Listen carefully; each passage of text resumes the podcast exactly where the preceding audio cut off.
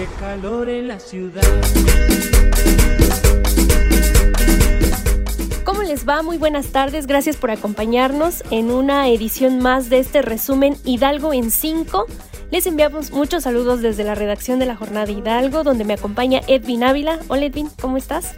Hola Janet, ¿qué tal? Un gusto como siempre estar contigo. Y bueno, ¿qué te parece si comenzamos con la información? Las noticias más relevantes de la semana. Solo aquí en Hidalgo en 5. Hidalgo en 5. Una producción de la Jornada Hidalgo. Con Janet Barragán. Y Edwin Ávila. Comenzamos.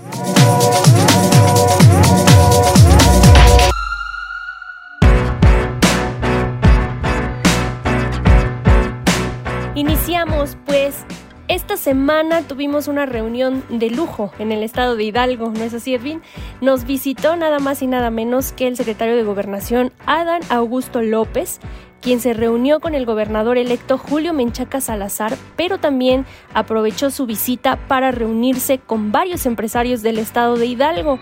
Eh, el secretario de Gobernación, bueno, pues convocó al sector empresarial a unirse al proyecto de la transformación en Hidalgo que encabezará a partir del 5 de septiembre Julio Menchaca Salazar.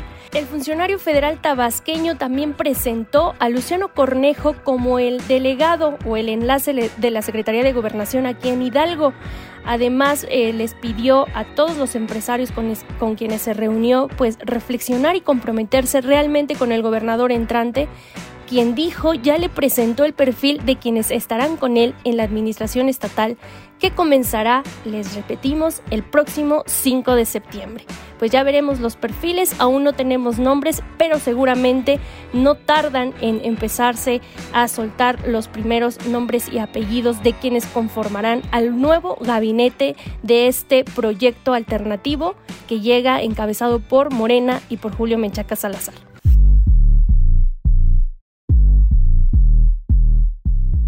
Bueno, en otra información, platicarles que el Partido Movimiento de Regeneración Nacional en Hidalgo, eh, Morena, informó que postergarán los congresos y consejos estatales programados para este fin de semana que se iban a realizar el 13 y 14 de agosto, luego de que esperarán a que publiquen los resultados oficiales de las asambleas distritales. Si bien en Hidalgo establecieron la asamblea estatal para este fin de semana, finalmente confirmaron que no se llevarán a cabo hasta nuevo aviso. Miriam Áviles nos tiene más detalles. Adelante, Miriam. La Comisión Nacional de Elecciones del Partido Movimiento Regeneración Nacional informó que se postergarán los congresos y consejos estatales programados para este fin de semana. Se indicó que las asambleas no se celebrarán en las fechas previstas porque aún no se han publicado los resultados oficiales de la elección interna distrital, es decir, no se tiene todavía los datos de quién serán los cinco hombres y cinco mujeres por cada distrito que integrarán el Consejo Político. Esta convocatoria señala que estos datos se habrían emitido dos días antes de la fecha establecida para la celebración del Consejo Estatal. Sin embargo, aún no se ha llevado a cabo esta publicación y este jueves tendrían que haberse emitido.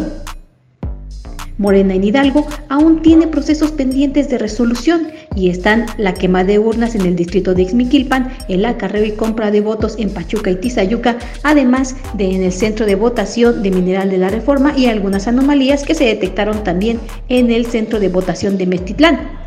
Serán los consejos estatales que se celebrarán para llevar a cabo la renovación del comité directivo estatal, así como del consejo político, en donde se habrán de elegir los representantes de estos. Morena en Hidalgo es el partido más rentable en la entidad, luego de que su padrón es cercano a los 77 mil militantes y actualmente son el partido que a partir del 5 de septiembre estará en el poder algún comentario? Envíalo a arroba la jornada Hidalgo en Twitter y Facebook La Jornada Hidalgo. Hidalgo en 5. La verdadera alternativa. La verdadera alternativa.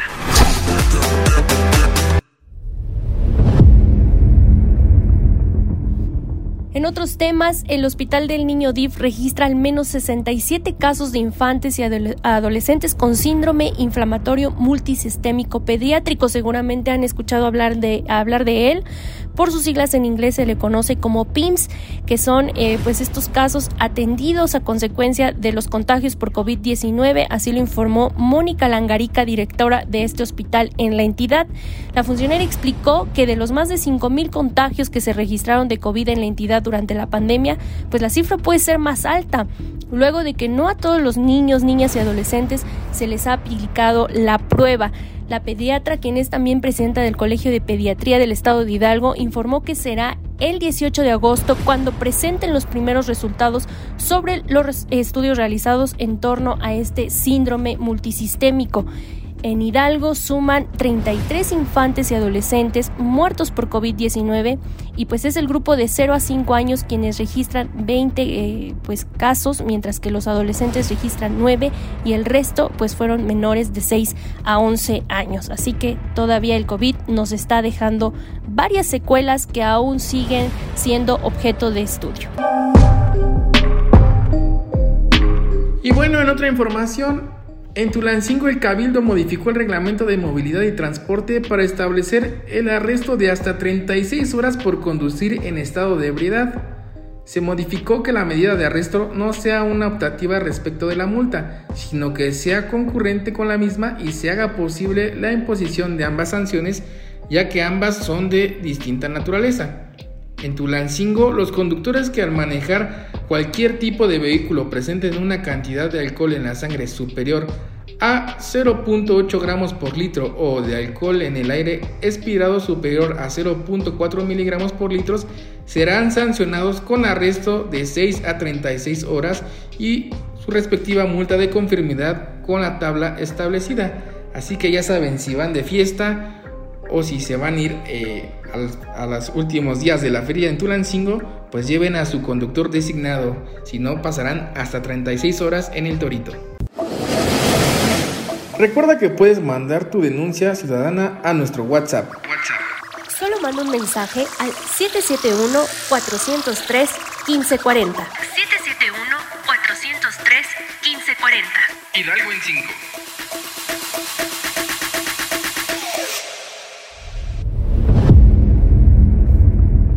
Volvió a ser nota nacional debido al tema del huachicoleo. La madrugada del miércoles, habitantes de Tetepango reportaron al número de emergencias un intenso olor a combustible. Autoridades municipales y estatales implementaron un operativo mediante el que se detectó una fuga de combustible en una toma clandestina conectada a un ducto de Pemex ubicada a la altura de la comunidad Las Garillas en Tetepango y de acuerdo con las autoridades de, seguridad pública la fuga alcanzó, fíjense, la una altura de 20 metros y bueno, el aroma obviamente fue perceptible en puntos cercanos a los municipios de Misquiahuala, Tezontepec de Aldama y Tlahuelilpan.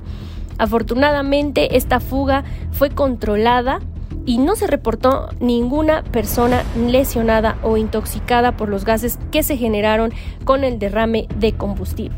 Pues Hidalgo volvió a ser tema por el huachicoleo, un, un asunto que también el secretario de Gobernación y el gobernador electo Julio Menchaco Salazar abordaron en su encuentro que tuvieron también esta semana.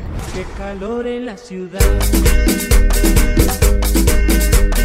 Pues así concluimos este resumen de noticias. Muchas gracias por escucharnos. Gracias Edwin por acompañarme una vez más aquí para pues mantener informada a la ciudadanía de lo más importante de las noticias durante esta semana.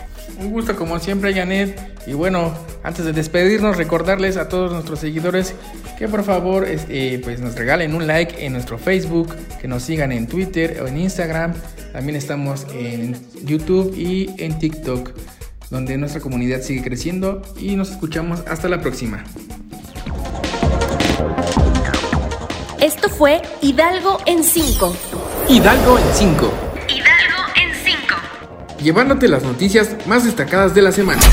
Que no te agarren en curva. En la jornada de Hidalgo te informamos rápido y bien. Recuerda, nos escuchamos todos los jueves por Spotify.